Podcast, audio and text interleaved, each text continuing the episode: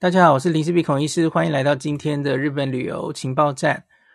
最近一个礼拜有一个新闻在写说，这个大概有钱人，这个有钱人出国都跟团，然后内行人铺行程说没钱才会自助哦，穷人才自助。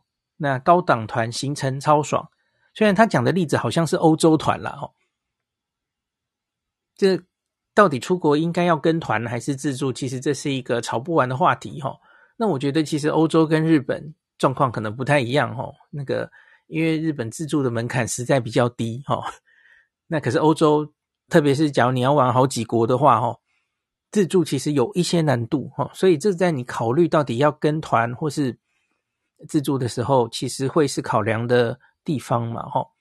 其实大家都忘记了，其实还有一种玩法哈。因为说有钱人没有时间做功课，他反正就是花钱，然后跟高价团很享受哈，这是一种说法嘛哈。那我就说，那要看是什么程度的有钱人哦。那我觉得有钱人中更有钱的一群呐，他们常常怎么玩的呢？他们会全程客制化包车哦。那别人把帮他把这个行程排的好好的，他他其实不用做功课哦，完全不用做，因为他其实也很忙嘛哈，每分钟。每每秒钟几几百万啊，没有了，我不知道呵呵 赚多少钱。那反正他就别人都帮他排得好好的，可是他就是到时候随意看心情更改行程，哦，这就是有钱人的非常非常有钱人的玩法哦。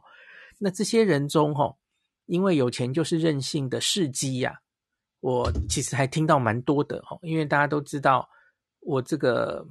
长期有合作的一个包车的朋友哦，就是每次去去这个北海道都是他帮我安排的嘛，吼，没带自由日本，所以他偶尔就会跟我说，诶，有有有这个，呃，有钱就是任性的这个有钱人吼，然后有什么样的很很当人看到这个就眼珠掉下来的事迹等等的吼，好，然后这个。就不禁让我想起我现在在看的一个日剧，叫做《一兆游戏》嘛，吼，我们的任性是世界第一，这样子吼。那我写出来这个东西之后，吼，然后我原来不不敢写那种事迹到底是什么，吼，因为因为毕竟这个是客人的隐私嘛，对不对？哦，那可是后来美代子就在下面，他自己有讲出某一些事迹来了，吼。那好，然后。我就好吧，那那他都写了，那我就大概跟大家讲一下有怎么样任性的事迹哈。那写出来之后哈，哦，这篇也是传遍各大新闻媒体哦。那可是这次其实已经造成那个包车业者的困扰了哈，因为一大堆业这个 记者要去跟他访问等等的哦。可是我觉得大家可能有一点搞错重点了哈。我觉得我其实只是想强调哈，旅游还有包车的这种玩法。那可是那个案例本身哦，它到底是几晚花了几百万？那是哪一间旅馆啊？哦，那个细节我其实其实真的觉得不重要哦。狗咬狗不是新闻，人咬狗才是新闻嘛。哦，那那种特例被放大，是现在新闻媒体喜欢做的东西哦，因为那个才能吸眼球、抢流量啊。可是我觉得那个真的不是很重要啦，而且其实有一点牵涉这个。客人的隐私哦，所以其实我后来把那个东西删掉了哦。我觉得这样子去追哦，万一客人看到哎，这个新闻都在报，这不是我的事迹吗？哎，怎么会被讲出去？等等的，客人也会觉得不高兴吧？哦，所以事迹本身其实那个数字本身，大家不用太追究了哈。那只是就是，而且其实我后来跟那个美代子问哦，他就说。我们那个举的例子是最近的某一个订单嘛，哦，就是呃一行人多少人哦，住四晚，然后那个报价光光住宿他就上台币三百万。那可是其实这这也不是单一个案啊，类似这样的数字的规模的案例呀，呃，远远不止一个哦，所以其实还蛮多人花得起钱的哈。那就是贫穷限制了我们的想象哦。有钱人的快乐往往就是这么朴实无华而且枯燥哦。那我们稍稍讲一下大概有什么案例好了，可是我们不要太 focus 在那个本身哦。一个就是报价住宿，你不要忘记哦，这个整个包车哦，住宿只是其中一部分嘛，你还要每天的司机，然后可能司机导游的那个费用哦，然后你去的每每一个地方会有门票，门票的钱，然后餐食，每天的餐食哈。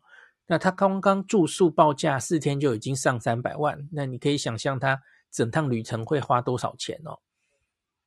好，第二个是上次我们去北海道的时候，他就有跟我讲的哦。他说就是到了潜水机场，然后目的地是呃一个呃离那个机场有三小时的路程的地方哦，然后结果。老板就嫌这个车程太久了，他可能坐了会不舒服吧？那他就说：“哦，你现在哈，这个我们多付钱没有关系哈，赶快帮我去调一台直升机来哦。”他要坐直升机过去，他不要坐三小时的车哦。那老板就晕了。我说美袋子的老板就晕了。那可是他后来还是很努力，还真的帮他调到了哦，这样子。就我觉得他经过这几年，就是遇到各式各样这种状况哦，其实已经变得很强了。那整个团团队哦，就被考验嘛，或什么样的要求都要这个使命必达哦，所以就变得很强哦。那还有一个人，这个愿意哈，这个从他当当天住在二世谷，那他请司机从这个二世谷开车。来回外带一碗，在这个札幌李小璐的一个味噌拉面外带回来哈，花日币八万这样子。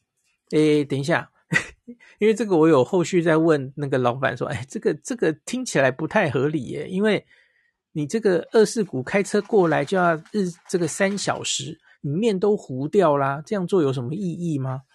然后你二世谷周边真的完全没有。有名的拉面店吗？那你们愿意这样做，其实也不合理呀、啊。带回来的面都不好吃了。老板没有理我，因为他大概他没有回我哈，因为他大概觉得这个 已经不胜其扰，一堆记者想要访问他，他现在只想躲起来。那我有空再问他好了。那最后一个就是司机带团结束哦，最后这个客人就丢了一个信封给他说。我这个日币没有花完，那剩下就给你当小费吧，他就走了哈。那司机点了点啊，八十五万日币，八十五万日币的小费哦。就很多网友就留言说：“请问还有缺司机吗？或是司机旁边有没有提包包的啊？我可以担任一下哈。”好了，这个这集只是这个 说正经的啊，跟团或自助。其实各自都可以玩得很省钱或是奢侈哦，因为你假如是很简单的用什么穷人都跟团，有钱人都自助，呃，对不起，穷人都自助，有钱人都跟团，其实是太狭隘了嘛。团有便宜团、省钱团，也有高价团啊，非常高价的团当然都有嘛，吼。那自助更是啦，你可以完全掌握这个呃预算在你的手里，那。这个预算你要分配在你旅程中的哪一部分，也都是完全你自己掌握的嘛。没有什么自助就一定花的钱比较少这回事啊。有些状况，有些国家哦，自助想要比跟团便宜，可能还要花一回功，花花一份功夫，对不对？不一定就一定自助就可以压到多低啊，不一定啊。那像是我通常自助旅行回来都不是很敢看信用卡账单哦，自己就是自助的本身其实就不是费用的高或低哦，因为每个人最后弄出来的行程，他重重重视的东西其实都不一样嘛哈，所以你要用什么有钱人或是穷人都会呃比较会去自助或。或跟团，其实那是不太有意义的事情，然后，那倒是我可以跟大家说，就是穷人大概不会去我说的这个包车旅游，那这个是对的哦，因为包车旅游不会太便宜哦，因为他这个就是你你要包一辆车就跟着你们嘛，车子，然后有人帮你开车，然后那个人还可以司机兼导游哦。那这个费用算起来，我跟大家讲过嘛，吼，你可能需要大概七八个人的话，那个摊下来才会比较相对比较划算哦。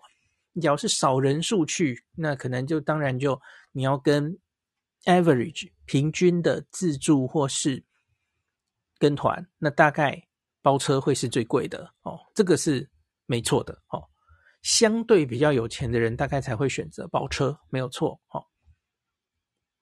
好。那总之，然后我最后还有贴一个旅游方式比较的表给大家哈。可是这个表其实是美袋子很早很早早年做的了哈。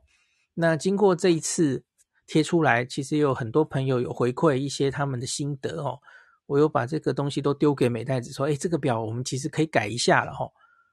因为其实经过很多年了哦，那个不管是自由行这一边，或是团体旅游，那个状况其实可能有一些改变哦。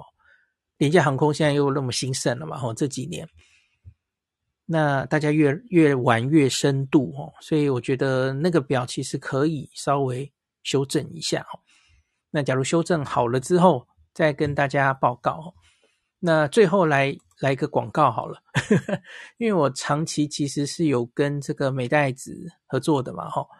那有钱人大概用不上啦，他看不上这个九五折这种小钱啦，哈。啊，有钱人就算了，可是我们大家哈，呃，包车是相对比较贵的嘛，哦，所以要打折就很重要了嘛，哦，所以你要去找美代子的时候，哈，别忘了在你这个报名的表单里面啊。请输入优惠码万年优惠码哈，L I N S H I B E 零四 B 哈，就可以最后报价九五折哈。然后这几年我有跟大家讲过哈，美代子因为在疫情的时候完全没有生意哈，也也蛮可怜的，然后撑撑过来了，终于是撑过来了哈。那他们在疫情中多做了一个东西，在我前两次的北海道的游记，大家应该也看到了哦。就是他们在这段时间内去经营了数间民宿，主要都在札幌的周边。那我曾经去住或是参观过其中的几间嘛，哈，那印象蛮深刻的哦。那一样，好，你这个输入折扣码，这个住宿也是可以享九五折哦。那可是请注意哈，这些民宿它其实都有挂上 Airbnb。那你假如在 Airbnb 进去订的话，哈。哦，那就没有办法打折啊？为什么呢？呃，很简单，因为 Airbnb 要抽手续费哈，手续费还蛮多的哈。所以，假如大家要打折的话哈，请你进这个美袋子民宿的网页哈，这个我会摆在 Podcast 的前面这个连结，那你就从这个官网过去填他的 Google 表单，这样来订房，一样输入零式 B 哈，你就可以九五折喽。那。它其实中间还有一个，我这几年等等一下，最后美代子还有其实还有一个东西哈，它其实在各机场都有做这个机场接送的服务，单程的哦。那所以它也是可以从它的官网报名的哦。那这个一样啦哦，反正它的主要美袋子的任何服务，你输入优惠码，都读者都可以享受九五折的哦。那给大家做参考。最后最后一个提醒哈，这几个服务里面最热门最热门的应该是包车。你现在要去日本包车哈，他他们在这个疫情后，这个已经很快很快的恢复速度，就旅客都回来。那另外不要忘记哦，他们其实也是从很严重的司机都回去做别的事情了哦，因为没有车可以开嘛。然后很多车子都退掉了，吼卖掉了，那再从这里恢复起来，吼就是司机慢慢再找回来，车子再找回来。那可是旅客回来的速度比较快，所以现在其实还是算是一个呃供不应求的状态。所以呢，特别是假如是热门的时间、热门的旅游地，哈，因为美代子不只是。啊、呃，可以接这个日北海道的包车嘛？哦，他全日本的包车他都可以接。哦，他他当然是去找你当地类似这个可以出车的业者跟司机哦。那个不是他自己啦，哈，因为美代子自己只负责北海道。那可是他在全日本其实基本上他都有管道可以找到这些司机跟车辆。那可是比较热门的时段，还有这个地点，呃，建议大家要提早规划哦，不然其实司机跟车子是会满的。所以请大家要早点决定的话哦，就早点跟他们联络，把这个时间定下来。好，今天就讲到这里。感谢您收听今天林氏璧孔医师的日本旅游情报站。疫情后的时代，孔医师回到旅游部落客林氏璧的身份，致力于推广安全安心的日本旅游，随时为您送上最新的日本旅游资讯。如果你觉得这个节目对你有帮助，喜欢的话，欢迎你推荐给身边的朋友，或是在 Apple Podcast 上面留下评价，也可以留言五星评价，好像每天都可以留哦。行有余力的话，欢迎您赞助林氏璧孔医师喝杯咖啡。如果你想看到更多林氏璧发的日本旅游资讯，欢迎你加入脸书上的日本自助旅游中毒者粉丝专业，或是我也有 LINE 的官方账号 Telegram、Instagram，这些连接都在 Podcast 前面，我的电子名片里，可以在一个页面就看到我所有的发声管道，都欢迎您加入。那我们就下一集再见喽。